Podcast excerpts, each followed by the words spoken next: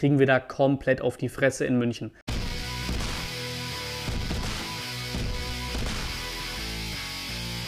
Und 19 zum Video zum 33. Spieltag. Wie angekündigt, wir gehen die Szenarien durch. Realistisch, Hoffnung und Worst Case. Kleiner Ausschau auf 34. Spieltag wird es auch geben und eben Fokus auf Hertha, uns und Bielefeld natürlich. Zuerst das für mich realistischste Szenario.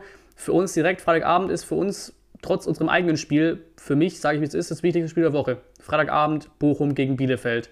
Bochum hat jetzt beim BVB grandios den Klassenhalt gefeiert. Die Fans sind hyped, scheinbar auch sehr schnell ausverkauft. Bochum eigentlich auch heimstark, nimmt mal so Ausnahmen raus wie der, die Niederlage gegen Augsburg zu Hause.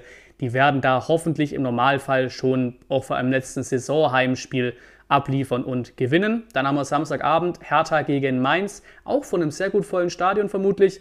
Ähm, Berlin könnte dann den Klassenhalt feiern mit einem Sieg was auch nicht unrealistisch ist, ne? weil normalerweise auch Bayern-Bezwinger generell in den nächsten oder in den Spielen darauf meistens nie so performen und wir kennen auch Mainz auswärts auf Platz 17 schon oft gesagt, Berlin gewinnt das im Normalfall äh, und dann Sonntagabend wir bei den Bayern nach Mainz, Pleit und Ibiza, was, was das Bayern-Thema angeht, Trotzdem, die verlieren im Leben normalerweise keine zwei Spiele am Stück, gewinnen gegen uns und das würde tabellarisch bedeuten, Hertha hat den Klassenhalt mit 36 Punkten, wir weiter 16er mit 29 Punkten und Bielefeld 17. mit 27 Punkten. Äh, und solange wir nicht komplett aufs Maul bekommen in München, äh, haben wir noch den Vorteil vom Torverhältnis. Nun das Hoffnungsszenario. Bochum bleibt die gleiche Argumentation, die holen den Heimsieg gegen Bielefeld.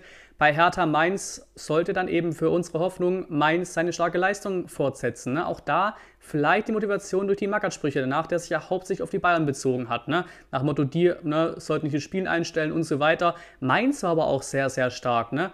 Vielleicht könnte man es direkt mitnehmen ins direkte Duell eben auch äh, gegen Magath gegen Berlin und da eben dann doch mal auswärts auch gewinnen. Das wäre leistungsmäßig schon drin. Sie tun so leider auswärts nie.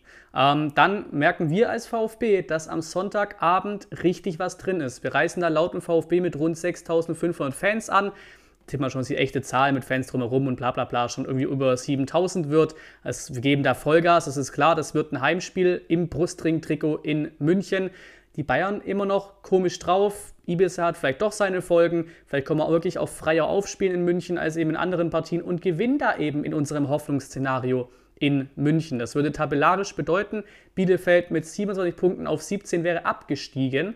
Ähm, wir an Berlin dran, wären auf Platz 16 mit 32 Punkten, Berlin auf Platz 15 mit 33 Punkten und wie gesagt, Vorteil Torverhältnis gegenüber Hertha und Bielefeld immer. Und noch das Worst-Case-Szenario, Bochum feiert doch ein bisschen zu lange den Sieg gegen BVB und ist eh schon sicher in der Liga, nimmt das nicht so ganz mit. Bielefeld nimmt diese Moral noch mit von dem Last-Minute-Treffer gegen Berlin und gewinnt da auf einmal auswärts in Bochum. Hertha, wie im realistischen Szenario auch, gewinnt das Heimspiel gegen Mainz und wir eben fahren nach München und dann, weil die Spieler schon vor uns sind, würden wir auch auf Platz 17 schon nach München fahren, auf dem Abstiegsplatz 17. Und in unserem Duell lassen sich die Bayern das Ding einfach nicht nehmen. Äh, die verlieren keine zwei Spiele am Stück. Wie gesagt, wir zeigen Leistungen wie Berlin und Wolfsburg. Und wenn wir das tun, solche Leistungen zeigen, wie in den letzten beiden Spielen, kriegen wir da komplett auf die Fresse in München.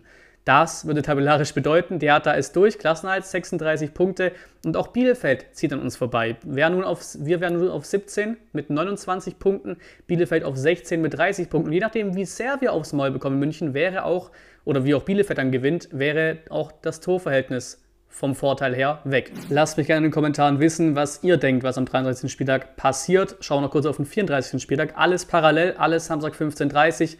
Dortmund gegen Hertha kann uns wohl egal sein mit, der, mit dem realistischen Tipp, sind die eh durch. Ähm, trotzdem, wenn es da noch um was geht, müssten wir auf eine gewisse Haltung von Dortmund hoffen. Ne? Gab schon einige BVB-Pleiten, auch vor allem Heimspiel am letzten Spieltag, wo sie hergestellt haben gegen Abstiegskandidaten, so ganz komische Spiele. Aber im Normalfall gewinnt der BVB sein letztes Heimspiel zu Hause gegen die Hertha. Dann Bielefeld-Leipzig. Da erstmal der Blick auf Leipzig vor allem. Die werden jetzt gegen Augsburg zu Hause liefern müssen am 33. Spieltag und das eben auch in Bielefeld. Das ist so ein bisschen das Gute, weil bei denen geht es noch komplett um die Champions League. Gerade auch nach diesen Pleiten jetzt Gladbach und Union, da müssen, die, die können nicht mehr abschenken. Können sie nicht machen. Das hatten wir vielleicht ein bisschen Angst gehabt, dass wir vielleicht, ja, Pokalfinale, vielleicht auch Euroleague-Finale, ne? da können sie vielleicht mit der B11 auftreten, ein bisschen abschenken. Das wird wohl nicht drin sein. Äh, die müssen und werden da gewinnen für einen Champions League-Platz und Bielefeld logischerweise muss da nochmal alles geben im Heimspiel, sonst ist es halt der Abstieg. Und unser Heimspiel gegen Köln, gegen unseren Angstgegner Köln. Gerade zu Hause in Heimspiel gegen Köln haben wir keine gute Statistik. Und bei denen wird es ja leider Gottes auch im letzten Spieltag noch um einiges gehen wahrscheinlich. Selbst wenn es nicht der Fall wäre, diese Truppe vom Baumgart schenkt nicht ab. Wir, wir wissen das Beispiel von Bremen, Köln war es damals, glaube ich. Sowas wird, glaube ich, nicht nochmal passieren, gerade nicht unter dem Trainer. Ähm, worauf wir ein bisschen hoffen müssen, ist halt, dass Köln gegen Wolfsburg nicht unbedingt gewinnt, nicht viel mitnimmt und dann muss eben auch der Rest irgendwie noch mitspielen an einem Spieltag, sodass Köln so dasteht, dass sie die Europa League sicher haben, wenige Restangst haben, in die Conference League abzurutschen und eben auch gleichzeitig keine Chance mehr auf die Champions League haben. Aber keine Ahnung. Ich gehe davon aus, dass Köln Wolfsburg schlägt zu Hause. Also alles andere wird mich wundern und dann geht es für die um alles. Dann haben sie sogar noch rechnerisch, natürlich nachdem der Rest spielt, aber rechnerisch sogar noch Champions League Hoffnung in die Kölner. Ähm, trotz ausverkauftem Haus werden da auch Punkte gegen Köln extrem, extrem schwer. Also der Fokus ist tatsächlich eher darauf, dass Bielefeld ja, einfach noch zu wenig Punkte holt, um an uns vorbeizukommen. So, denn bei unseren aktuellen Leistungen sehe ich, wie schon mal gesagt, wenig Hoffnungen auf Punkte. In der zweiten Liga ändert sich natürlich auch alles von Spieltag zu Spieltag. Da brauchen wir gar keine Prognose wagen gerade. Wahrscheinlich erst nach dem Abpfiff vom 34. Spieltag klar, auf wen man da trifft in einer möglichen, aber wie gesagt auch noch nicht gesicherten Relegation. Ähm, und noch ein kleiner Fun-Fact, ohne wirkliche Aussage, ich fand es so lustig. Ich war ja 2018 und 2019 nach dem Abi in ein paar Praktikas.